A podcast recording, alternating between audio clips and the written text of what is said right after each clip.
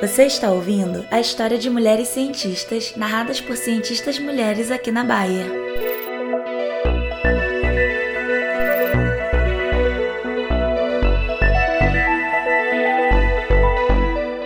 Mulheres Cientistas por Cientistas Mulheres é uma iniciativa do WISE, um grupo multidisciplinar de colaboradores Bayer engajados com o tema de inclusão e diversidade, com foco especial em mulheres na ciência. Nossa missão é ajudá-las a encontrar suas vozes a fim de aumentar o reconhecimento e contribuir para a progressão de suas carreiras. Passei a cursar Física e Matemática na Universidade de Sorbonne calculei a trajetória da cápsula Freedom 7. Chefiei a delegação do Brasil à Conferência de São Francisco. Passei a me interessar em pesquisar sobre as ações de bactérias. Aprendi sobre a difração do raio-x. Nessa série de podcasts, vamos ouvir grandes mulheres narrando as histórias de vida e carreira de importantes cientistas, disseminando assim suas conquistas, buscando inspirar e impulsionar as novas mulheres da ciência.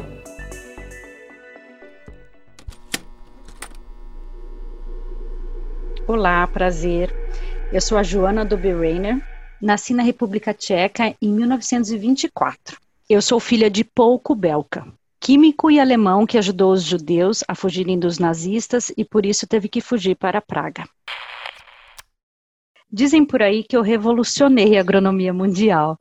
Na realidade, meus estudos sobre bactérias e plantas potencializaram a produção de soja no Brasil e até hoje essa técnica poupa bilhões todos os anos para o país que me acolheu. Mas vamos começar pelo começo. Minha família teve problema com os alemães e com os tchecos durante o período do nazismo. Minha mãe foi presa por milícias tchecas em um campo de concentração e essa foi a última vez que eu a vi.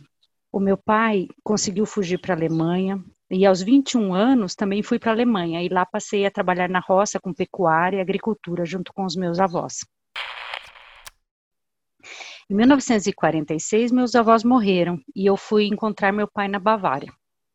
Entrei na Universidade de Munique para cursar agronomia em 1947, ao mesmo tempo que trabalhava no campo para conseguir bancar meus estudos.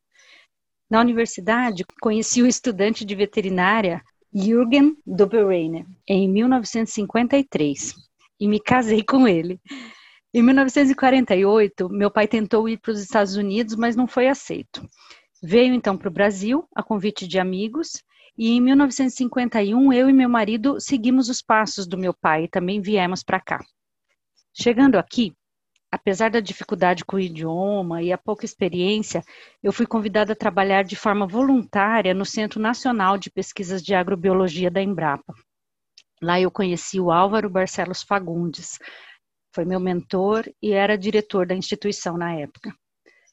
Passei a me interessar em pesquisar sobre as ações de bactérias, que extraem nitrogênio do ar e tornam o mineral disponível para as plantas.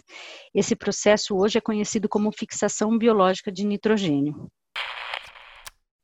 No final dos anos 50, eu me naturalizei brasileira e apresentei minha pesquisa no Congresso de Solos. Os meus estudos estavam associados à descoberta de uma bactéria nova associada com a cana-de-açúcar. As minhas pesquisas abriram portas para um mestrado nos Estados Unidos, na Universidade de Wisconsin-Madison, nos anos 60. Lá eu estudei leguminosas. Quando voltei depois de dois anos, eu comecei a estudar soja, que na época era a grande aposta do Brasil.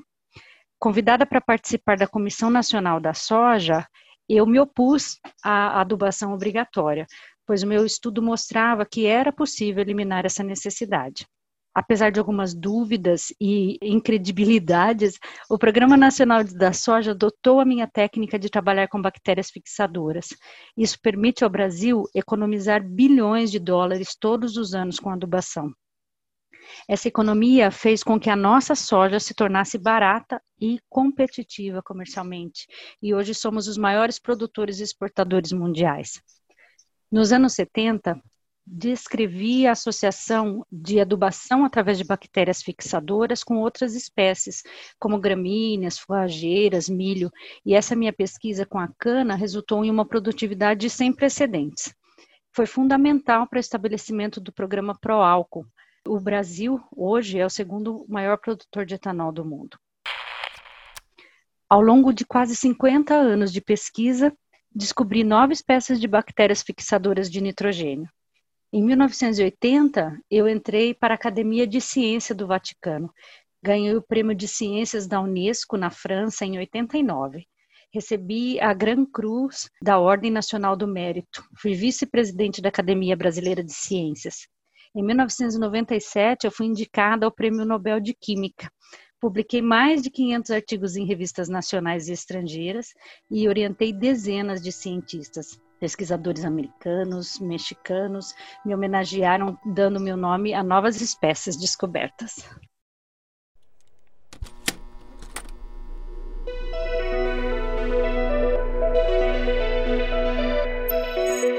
Você está ouvindo a história de mulheres cientistas narradas por cientistas mulheres aqui na Bahia.